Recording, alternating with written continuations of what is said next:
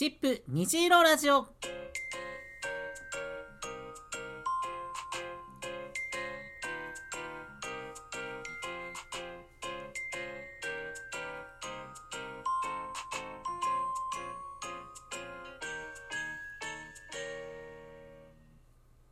どうもこんにちは。シップ虹色ラジオ第65回のお時間です。お相手はシップスタッフのあずきです。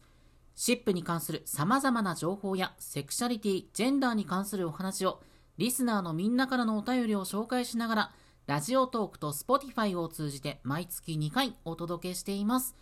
というわけで今回のトークテーマはこちら。こんなテーマあり、お一人様クリスマスの楽しみ方。クリスマスが恋人たちのイベントと誰が決めた一人で楽しむクリスマスがあってもいいですよね。ささやかでも盛大でも、今まで経験してきたお一人様クリスマスのエピソードを教えてもらいました。今回も最後まで楽しんでってください。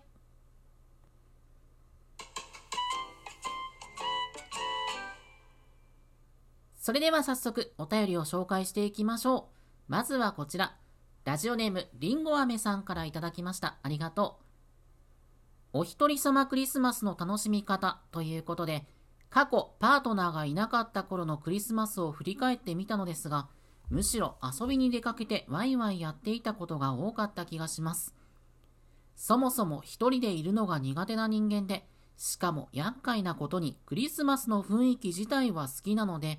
行きつけの飲み屋さんのクリスマスパーティーに行ったり、仲間を誘ってクラブへ踊りに行ったりと、みんなで盛り上がれる場所へ出向いていました。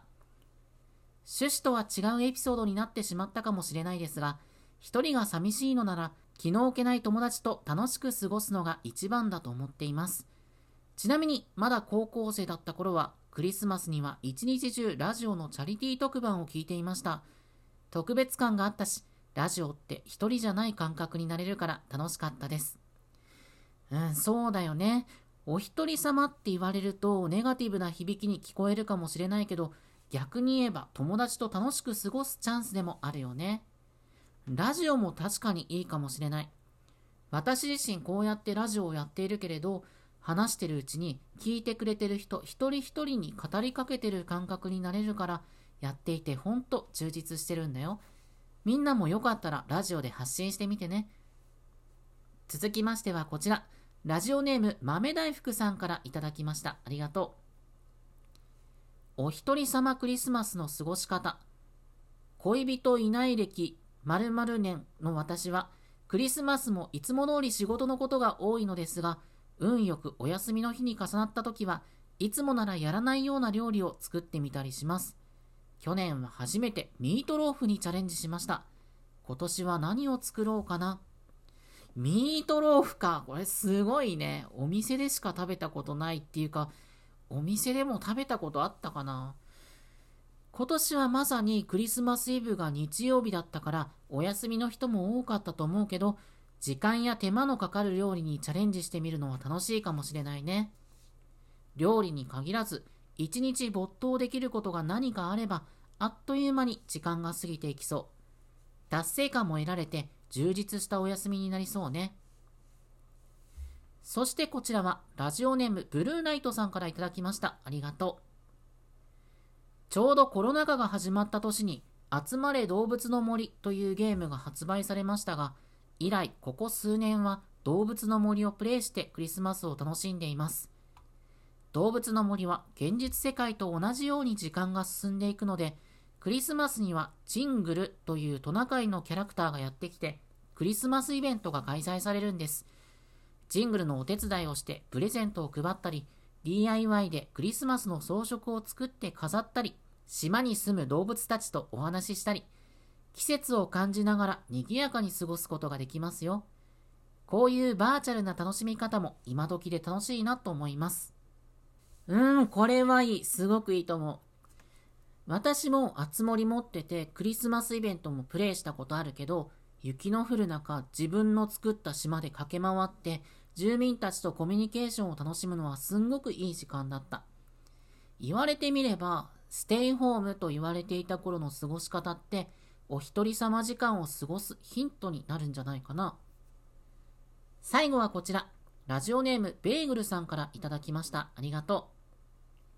う。クリスマスは困っている人に施す行事であって、恋人たちを祝福する行事ではないよ、と心の中で暗唱して、普段やってみたいけれどもやらないボランティアに参加するとか、寄付をするとかをすると、クリスマスはぼっちの人もラブラブの人もいい気分になれますよ。諸外国の中には気心知れた相手が心を砕いている慈善活動に寄付をした領収書がその相手へのクリスマスプレゼントとして受け入れられている例もあります。へえ、そんなクリスマスプレゼントもあるなんて素敵だね。困ってる人に施す行事っていう意味では、ボランティア活動や寄付ってクリスマスの趣旨にぴったりだよね。実際にボランティアをやっていろんなつながりが生まれることもあるし、同じ意思を持った人同士で過ごすっていう意味合いも出てくるし、お一人様の時こそ外へ目を向けてみるっていうのは大事なことかもしれないね。まあ、湿布的にはこんなこと言っちゃうと、寄付ちょうだいっておねだりしてるようでなんかあれなんだけど、そういうことじゃないからね。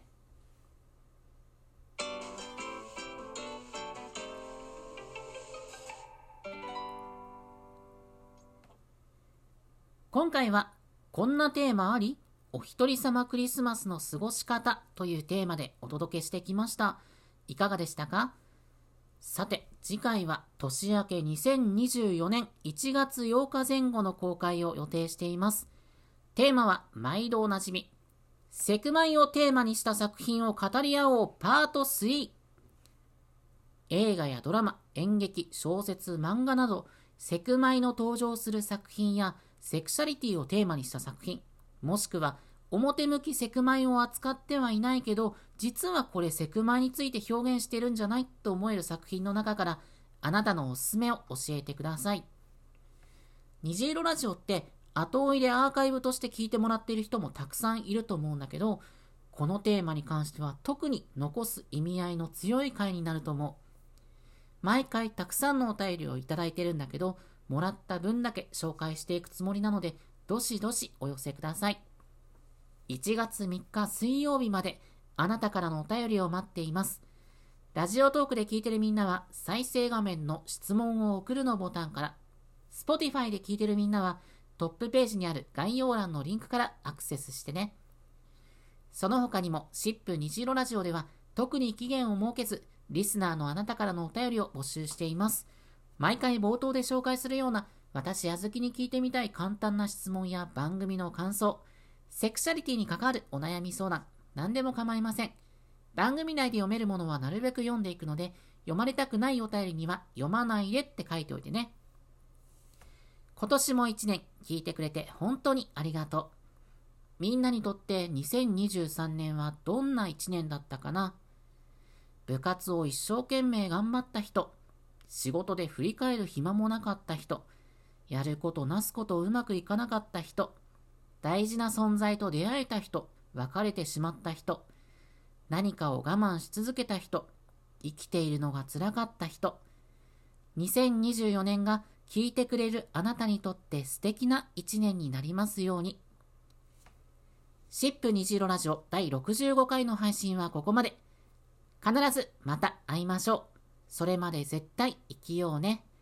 お相手はシップスタッフのあずきでした。良いお年を